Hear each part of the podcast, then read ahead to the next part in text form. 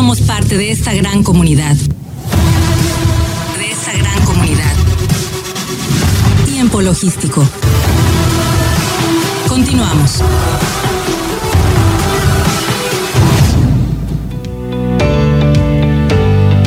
Bien, bien, pues muchísimas gracias eh, por continuar con nosotros. Estamos aquí de regreso en tiempo logístico. Omar Arechiga de Alba y Paco Tobar, su servidor. Estamos aquí presentes eh, para continuar con el desarrollo de la participación de este programa en este tercer segmento. Como les dije, es una buena participación, es una gran participación.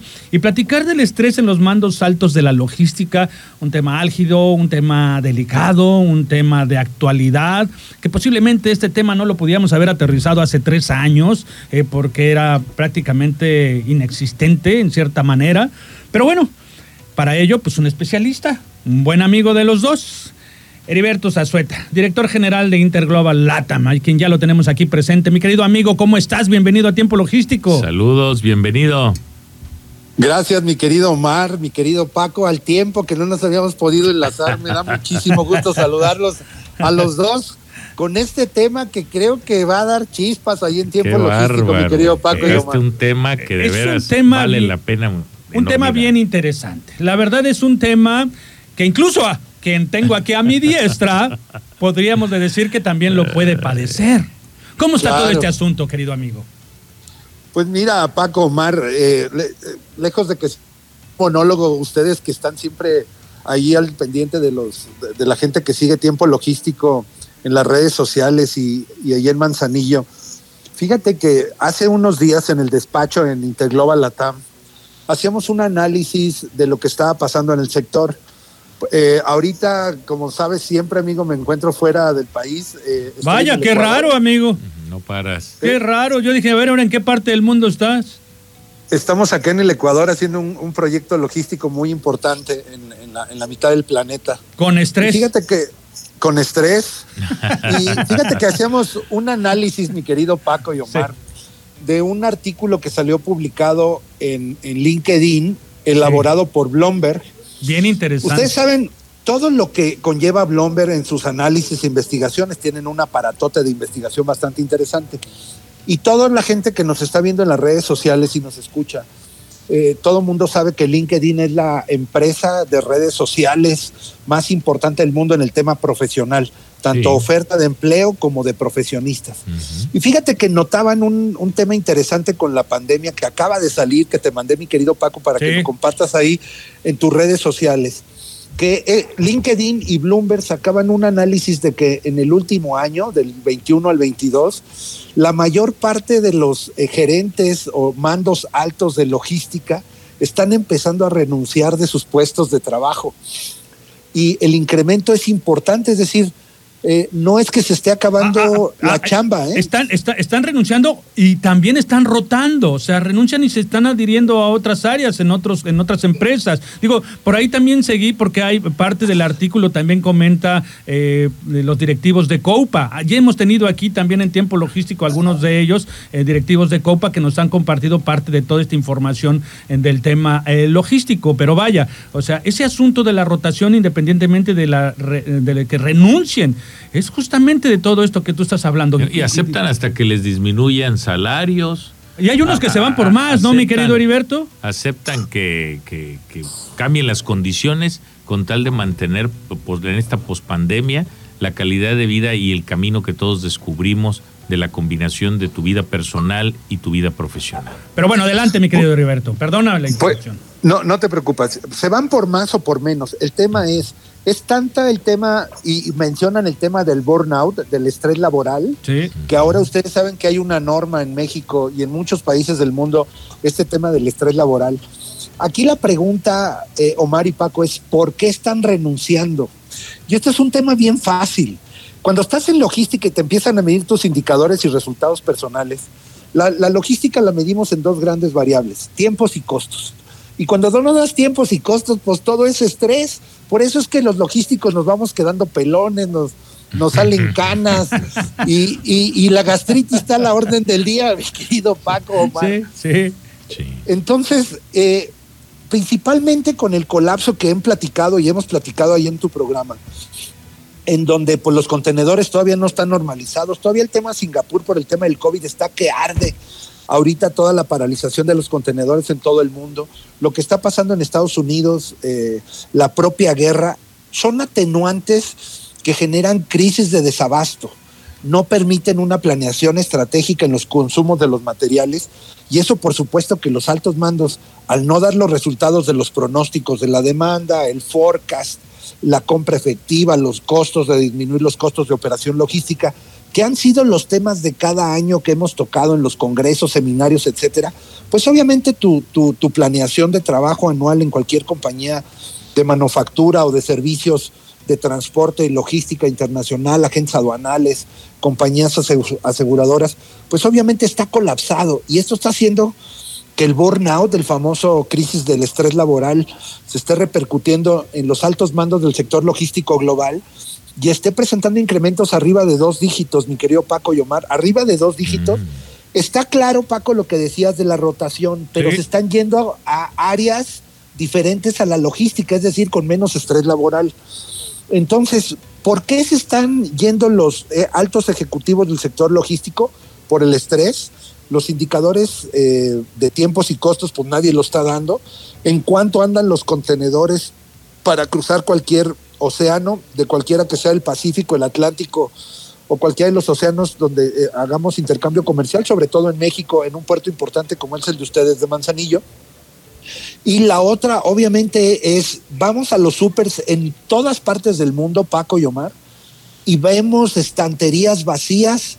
Ahorita en un estudio que estamos haciendo aquí en Ecuador, resulta que el abasto de vehículos eh, para traer a la venta que ya están comprometidos, lo que debieron haber entregado en enero, acaban de decir que tres meses más de espera. Quiere decir que traemos casi medio año de, desajuste de tiempos. Imagínate, vas, compras un coche y te dice, te lo entrego en octubre. Y eso está pasando en todo el mundo. Vean las agencias de coches vacías, vean estanterías vacías, vayan a Estados Unidos a los famosos outlets del de San Marcos, el de Mercedes, el de Los Ángeles, el de Chicago, el de Nueva York, y no hay la suficientemente eh, vestimenta, olvídate de productos tan sofisticados. Eh, en el tema, por ejemplo, que estamos nosotros metidos en el tema del automovilismo, el rally, el famoso rally que corremos en Guanajuato de la WRC, resulta que no hubo ni en Chile, ni en Argentina, ni en México el, campeonato más importante de realismo, porque no hay chips, no hay componentes y no hay llantas y equipo para reponer eh, los pilotos que corren en Europa y los pilotos que corren en, América y en Europa. Y esto, traducido a la naquel, eh, mi querido Mari Paco, pues genera crisis en el, que tu, jefe te mide las consideraciones, los costos, los retrasos y por supuesto está, está causando un estrés laboral y está eh, por el conocimiento que tiene el sector logístico, los altos mandos, se están yendo a emprender en otro tipo de industrias en donde el estrés laboral o el famoso burnout no es tan estresante como el sector logístico, que de por sí el sector logístico siempre ha sido estresante y ahora que no da ningún número, pues imagínate ahora nos estamos quedando pelones, Paco. Hombre, entonces imagínate a mí desde cuándo me llegó el estrés, mi querido amigo. ¿eh? Así es. es que sobre todo los, mapas estratégicos cada vez son más complejos. La planeación, los factores indirectos, los directos, los controlables, los incontrolables, los gubernamentales, los políticos, los económicos, los de la empresa. y van cada vez aumentando. Y, y, lo, lo, problema es que la dinámica eh, casi siempre le impera la parte económica, la parte de evitar la repercusión económica, independientemente, sin justificar, sí se atacan causas raíces, sí se corrigen muchas de las desviaciones, pero el estrés es haz que suceda. Y en el hacer que suceda, a todos se les es permisivo, a las cadenas de los principales países, que eventualmente o cotidianamente para algunos rubros dejan de cumplir con su proceso los actores antes de los actores mexicanos y que repercute en la cadena México y en la repercusión. Y, es, y puede ser de ida y vuelta cuando es de México para otro país. Entonces cada vez está, y entonces los ritmos en los que estamos trabajando, el tema de sincronizar la desviación y, y convertirla en eficiencia, nos está llevando a ritmos la tecnología.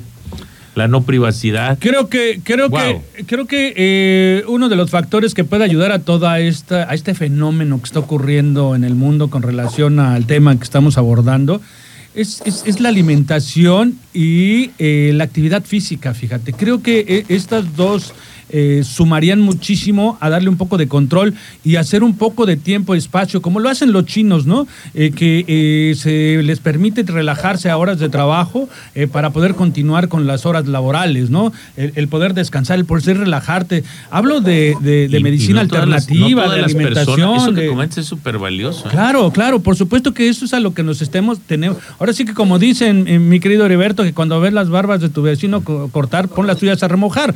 Entonces nosotros nosotros tenemos que empezar a prever, los empresarios sobre todo, eh, eh, a que eh, todos los ejecutivos deben de tener alternativas para un cambio de, vida, ¿no? en cuanto a cómo te nutres, cuáles son tus actividades físicas, qué estás haciendo, tu lectura, tu actividad con tu familia, integrarte más a la familia, quizás hasta menos horas de trabajo, aunque la demanda sería más horas, tal vez menos horas sería un factor clave para mantener a todos los ejecutivos, a todos los altos directivos en cuestión logística, con un rendimiento a, la altura de estos momentos, mi querido Heriberto. Sí, no. mira, Paco, eso que acabas de comentar es bien importante. La salud es algo que se ha deteriorado a raíz de la pandemia. Sí. uno, es las secuencias de la pospandemia son graves para el cuerpo, ¿no? Ese, es un hecho. Eh, la actividad física se disminuyó al estar encerrados o en confinamiento gran parte del mundo, pero también desata oportunidades, Paco. Tú lo comentabas ahorita. Obviamente el tema de tener una mejor calidad de vida, de salud, eh, para evitar el estrés laboral. Ya hay toda una técnica sobre la norma 035 de estrés laboral o el famoso burnout de poder sacar a las empresas adelante. Es decir, las empresas sí están trabajando en ese tema. Las condiciones globales nos están poniendo en desafío. Sin embargo, Paco y Omar, hay algo muy importante. Así como hay cosas negativas de esta renuncia, lo que está pasando es que los medios mandos de la logística, los chavos que están saliendo de la universidad, hoy tienen una oportunidad tremenda de crecer a los altos directivos. O sea, también la parte del matiz positivo. Entonces ahora los chavos que nos están viendo de las universidades, que están recién egresados de las carreras de comercio exterior y logística, Paco y Omar, pues ahora tienen grandes desafíos de poder entrar también eh, a muy buenas oportunidades laborales en el sector logístico, transporte, comercio internacional, por, por, esta dinámica que se está dando. Y esto, por supuesto, genera otro tipo de economía, nuevas oportunidades, reinventarnos en el sector logístico. Eh, Paco, lo hemos comentado muchas veces. Es, es, es, lo que yo concluyo, mi querido amigo, de todo este fenómeno que está pasando, que hay que ver, sí la parte de los retos que estamos afrontando en todos los sectores, los desabastos, el rompimiento de las cadenas de valor, pero algo súper importante es las oportunidades que tenemos que ver ante estos grandes desafíos, la gente joven, decía Omar ahorita la, la tecnología, y recalco el tema que tú decías de la mejor calidad de vida como, el ejercicio, ¿no? Sí. Amigo, pues de verdad que siempre contento con tu colaboración. El día de hoy fue eh, súper interesante. Espero que la próxima eh, podamos hablar de la caída del cabello en la logística. no, la, recuperación de la caída, la recuperación de la caída del cabello, Paco. Muy bien. Te mando un abrazo grande, mi querido amigo. ¿eh? Omar y, Paco, un saludo como siempre. Gracias por invitarnos a su programa. Hasta la próxima. Felicidades. Vaya, qué tema tan interesante, de verdad, Heriberto, siempre a la altura, internacionales los temas, siempre un cuate que se la pasa viviendo en varias partes del mundo, eh, solucionando muchos temas de la logística. Él está incluido dentro de todos estos factores. innovación y, empujando nuevos proyectos. ya ves, ahorita en Ecuador, eh, a veces está eh, en Colombia y en fin, en, diversas partes de Latinoamérica Pero trabajando algo a lo este que él nos apuntalaba que es muy destacable. Lo que tú estabas comentando es un tema bien interesante que lo podemos sumar. Es un tema que, vamos a platicar después tú y yo. Es amplio. Es, amplio. Un tema súper interesante. Amplio. La salud, lo que se puede la salud mental y salud física. Lo que ya algunos grupos estamos iniciando, pero sobre todo eh, expertos sobre, todo como tú que lo usas como una forma de vida, Paco. Es una filosofía, vivir saludablemente. vivir saludable y que ya inicié el viaje. ¿eh? Eso, me, da, mucho gusto. Ahí vamos a ir poco a poco. Gracias a todos los que nos siguieron alrededor de esta hora logística, de, comercio exterior, de transporte, de aduanas, en tiempo logístico. Gracias a Turquesa que siempre eh, nos da vida para poder comunicar eh, programas tan importantes como este a nivel nacional. Muchísimas gracias a todos, a todos los patrocinadores y por supuesto a a los colaboradores a nivel nacional que le dan todo el contenido exquisito de esta materia en este programa. Muchísimas gracias, mi querido Omar. Gracias, Paco. Hasta la próxima. Se despide de Tiempo Logístico próxima. su amigo Paco Tobar. Hasta luego.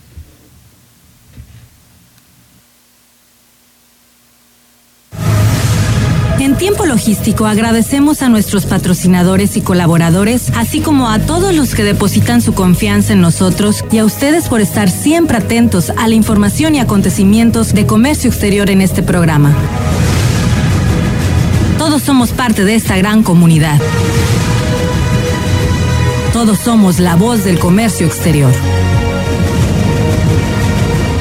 Tiempo logístico. Tiempo logístico.